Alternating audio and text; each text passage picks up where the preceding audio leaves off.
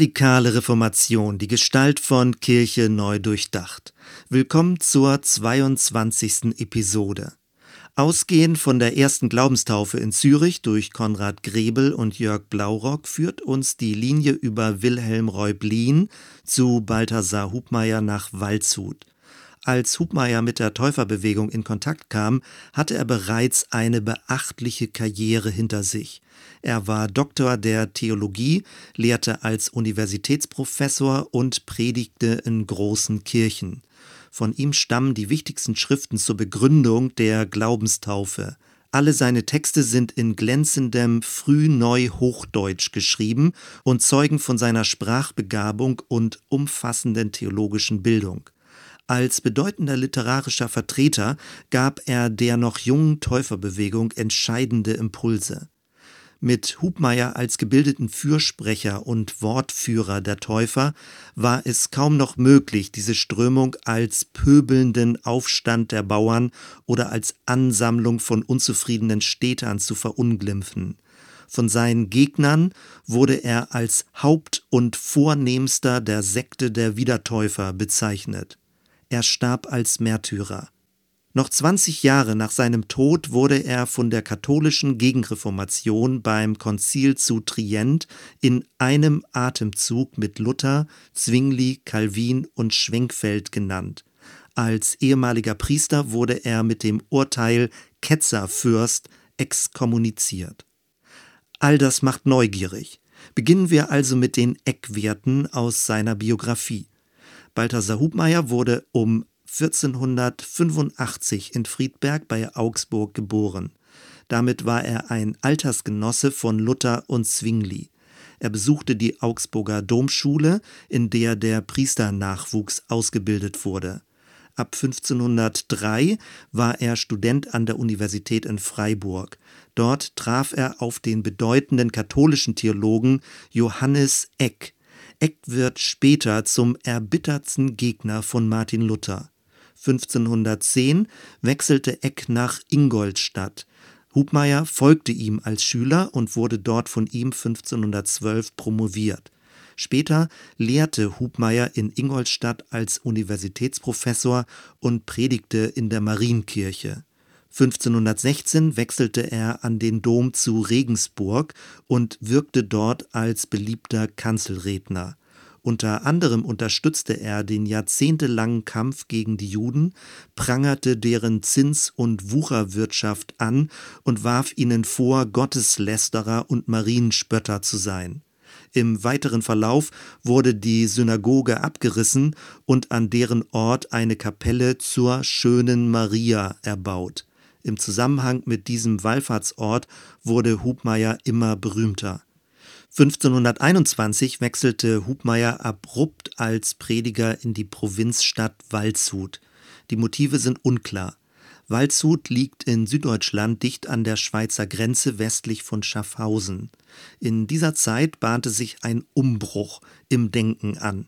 Hubmeier las Schriften von Erasmus, Melanchthon und Luther. Des Weiteren kam er in freundschaftlichen Kontakt mit Zwingli und wurde ein Mitstreiter für die zwinglische Reformation.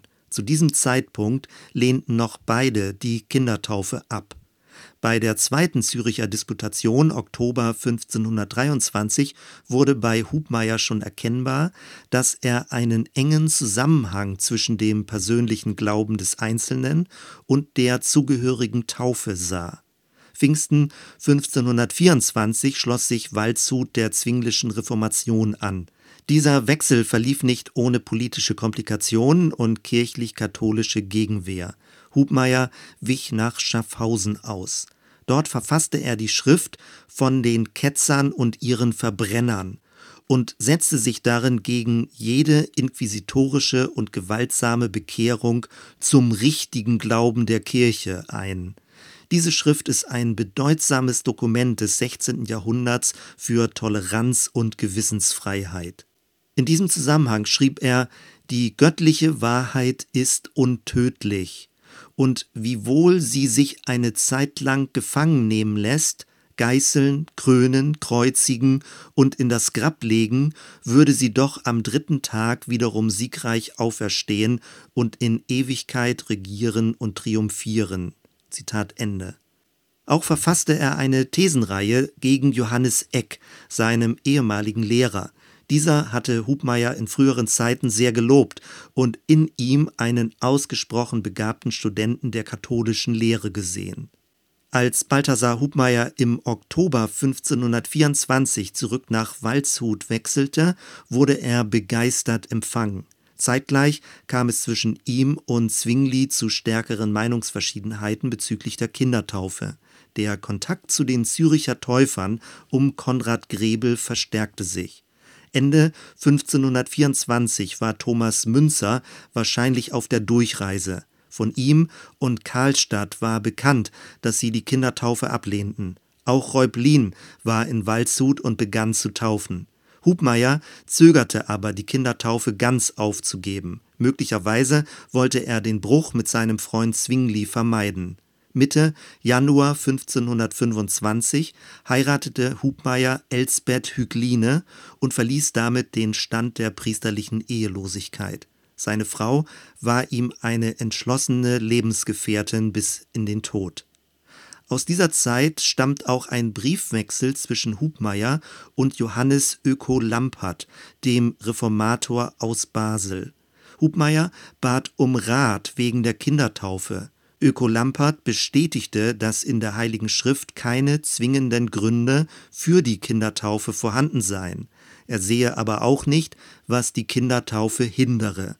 Hubmeier sah sich in seinen kritischen Ansichten bestätigt. Als im Frühjahr 1525 der Bauernaufstand in dieser Region erfolgreich verlief, war die Zeit günstig, die täuferischen Ansichten auf breiter Ebene umzusetzen. Ostern 1525 lässt sich Dr. Balthasar Hubmeier von Wilhelm Reublin zusammen mit 60 anderen Bürgern der Stadt Waldshut taufen.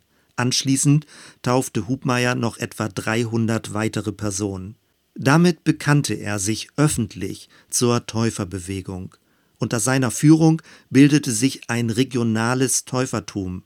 Es hatte volkskirchlichen Charakter und wurde von der Obrigkeit unterstützt. Es kam zu einem literarischen Schlagabtausch zwischen Hubmeier und Zwingli. Zwingli veröffentlichte im Mai 1525 eine Schrift gegen die Taufleugner. Hubmeier reagierte im Juli mit einer Widerlegung, ohne Zwingli direkt zu nennen. Es kam zu weiteren Gegenschriften. In dieser Zeit verfasste er die Schrift mit dem Titel Von der christlichen Taufe der Gläubigen. Es ist die beste Begründung der Gläubigentaufe aus jener Zeit.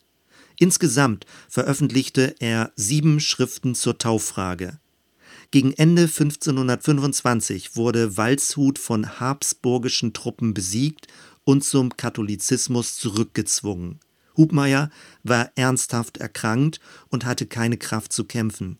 Er floh mit seiner Frau und 60 anderen nach Zürich. Dort wurde er aber kurze Zeit später verhaftet. Nach Gesprächen mit Zwingli war er gegen Ende des Jahres zum Widerruf seiner Lehre bereit. Als er dann aber auf den Kanzeln der drei großen Kirchen öffentlich Abbitte tun sollte, sprach er von seinen Gewissensqualen und verweigerte zu widerrufen. Er wollte seine Ansichten begründen, wurde aber von Zwingli unterbrochen. Es kam zum Tumult. Unter der anschließenden schweren Haft und Folter mit Androhung der Todesstrafe widerrief Hubmeier nun doch im April 1526 seine Lehren. Später bereute er sein Versagen und nannte seinen Widerruf Blödigkeit. Von Zürich aus reiste er nach Konstant und Augsburg. Dort traf er auf Ludwig Hetzer und Hans Denk. Beide wurden von ihm Pfingsten 1526 getauft. In Augsburg hatte sich bereits eine große Täufergemeinde gebildet. Das Ehepaar Hubmeier reiste weiter in das tolerantere Nikolsburg in Mähren, Südtschechien. Mähren war Zufluchtsort für viele Täufer. Dort gelang es Hubmeier zum zweiten Mal, eine ganze Stadt mit Unterstützung der Obrigkeit für das Täufertum zu gewinnen. Mehr als 2000 Anhänger wurden von ihm getauft. Hubmeier war eine zentrale Figur in einer Volksbewegung. Durch das schnelle Wachstum kam es zu Missständen. Hubmeier schrieb unter anderem bedeutsame Texte über Gemeindezucht und die brüderliche Korrektur unter den Gläubigen. Insgesamt war die Zeit von Sommer 1526 bis Sommer 1527 literarisch äußerst fruchtbar. 18 weitere Schriften wurden von ihm verfasst. Zu einem schweren Konflikt kam es, als Anfang 1527 Hans Huth nach Nikolsburg kam. Er war ein angesehener Täuferführer aus dem Augsburger Raum und vertrat eine friedfertige Verweigerung jeglichen Staatsdienstes. Hubmeier dagegen kooperierte bewusst mit der Obrigkeit und befürwortete den Einsatz von Waffengewalt zum Schutze der Allgemeinheit. Er rief auch zum Widerstand gegen die sogenannte türkische Gefahr auf. Hubmeier erhielt obrigkeitliche Unterstützung für seine Position und Hans Huth musste fliehen. Aus diesem Konflikt geht die Unterscheidung von Schwertlern und Stäblern zurück. Stäbler sind im Gegensatz zu Schwertlern pazifistische Täufer, die bei einem bewaffneten Konflikt anstelle zum Schwert zum Wanderstab greifen und lieber fliehen, als in eine gewaltsame Auseinandersetzung gehen. Mitte 1527 veränderte sich die großpolitische Lage. König Ferdinand von Österreich wurde neuer Landesherr von Mähren. Als katholischer Politiker wollte er der religiösen Unruhe ein Ende machen. Unter dem Vorwand des Aufruhrs wurde Hubmeier verhaftet und in der Nähe von Wien eingekerkert. Dieses Mal widerrief er nicht. Am 18. März 1528 wurde Dr. Balthasar Hubmeier auf dem Scheiterhaufen in Wien verbrannt. Seine Ehefrau wurde drei Tage nach seiner Hinrichtung mit einem Stein am Hals in der Donau ertränkt. Auf drei seiner Schriften möchte ich genauer eingehen. Die meisten seiner Texte sind kompakte Darstellungen der neuen Lehre und Verteidigungen gegen Angriffe.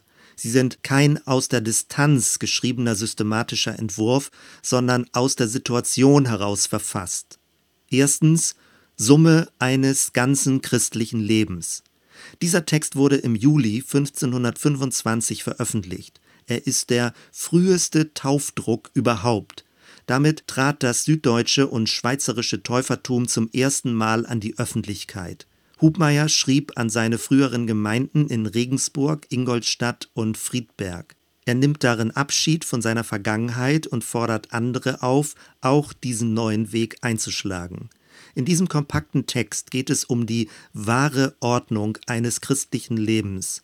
Es beginnt mit dem verkündigten Wort und der Bereitschaft zur Buße und Umkehr. Daraus erwächst der Glaube an die Vergebung der Sünden. Auf dieser Grundlage wird die Wassertaufe durchgeführt. Sie ist Bekenntnis zu Jesus und Verpflichtung, nach der Regel Christi zu leben und sich in die Korrektur der Gemeinschaft einzufügen. Als letztes folgt daraus die Bereitschaft zur Mission, zum Leiden und dazu, gute Werke zu tun. All dieses nicht aus eigener Kraft, sondern in der Kraft Gottes. Hubmeier nennt die anfängliche Heilserfahrung Geisttaufe. Die Wassertaufe bekräftigt diese Erfahrung öffentlich und fordert Gläubige heraus, sich im Verlauf ihres Lebens einer Leidenstaufe zu stellen. Christoph Windhorst schreibt, so wird die Taufe die nach außen hin sichtbare Wendemarke einer neu gewonnenen inneren Qualität, die ihrerseits in das äußere Handeln drängt. Zitat Ende. Aus täuferischer Sicht steht die Taufe also nicht wie die Kindertaufe am Anfang des Lebens und vermittelt als Sakrament auch nicht die göttliche Gnade oder tilgt die Erbsünde. Vielmehr ist die Taufe der bewusste Anfang eines Lebens in der Nachfolge Christi. Selbstverständlich wird auch beim täuferischen Verständnis das göttliche Gnadenhandeln betont. Gleichermaßen ist es aber auch wichtig, dass der Täufling bewusst auf dieses Gnadenhandeln Gottes reagiert und zur Lebensveränderung bereit ist. In diesem Zusammenhang wird auch das Abendmahl nicht als ein isoliert wirksames Sakrament zur Sündenvergebung, sondern als Gedächtnis- und Gemeinschaftsmahl verstanden. Damit argumentiert Hubmeier ganz im Sinne der zwinglischen Reformation. Zweitens von der brüderlichen Strafe. Diese Schrift wurde 1527 zur Nikolsburger Zeit veröffentlicht. Darin betont Hubmeier, dass allein durch Taufe und Abendmahl noch keine Kirche konstituiert würde. Nötig sei auch Kirchenzucht. Gemeint ist ein Instrumentarium zur gemeinschaftlichen Korrektur. Die Begriffe brüderliche Strafe und Bann klingen für heutige Ohren sehr fremd. Wir vermuten darin leicht eine gewaltsame Übergriffigkeit. Die damalige Bedeutung des Begriffes Strafe war aber eher Schelte oder Tadel. Bei genauerem Lesen von Hubmeyers Schrift erkennt man, dass es ihm um, modern formuliert, eine Art von Gruppenhygiene ging. Die Regel Christi, auf die wir später noch äh, zurückkommen werden, war ein unhierarchisches Verfahren, einzelne Gruppenteilnehmer schrittweise gemeinschaftlich zu einer Korrektur ihrer Lebensführung zu bewegen. Für Hubmeier schien das nötig, weil sonst die Gnade Gottes und die Rechtfertigung aus Glauben allein ein Freipass für Trägheit und Laster sein würden. Es ging ihm um den verbindlichen Charakter des Wortes Gottes. Die Gemeinde der Gläubigen war für ihn eine verpflichtende Nachfolgegemeinschaft. Korrektur beruhte auf Gegenseitigkeit und sollte aus Liebe zu den Glaubensgeschwistern und nicht aus Rechthaberei oder Bevormundung geschehen.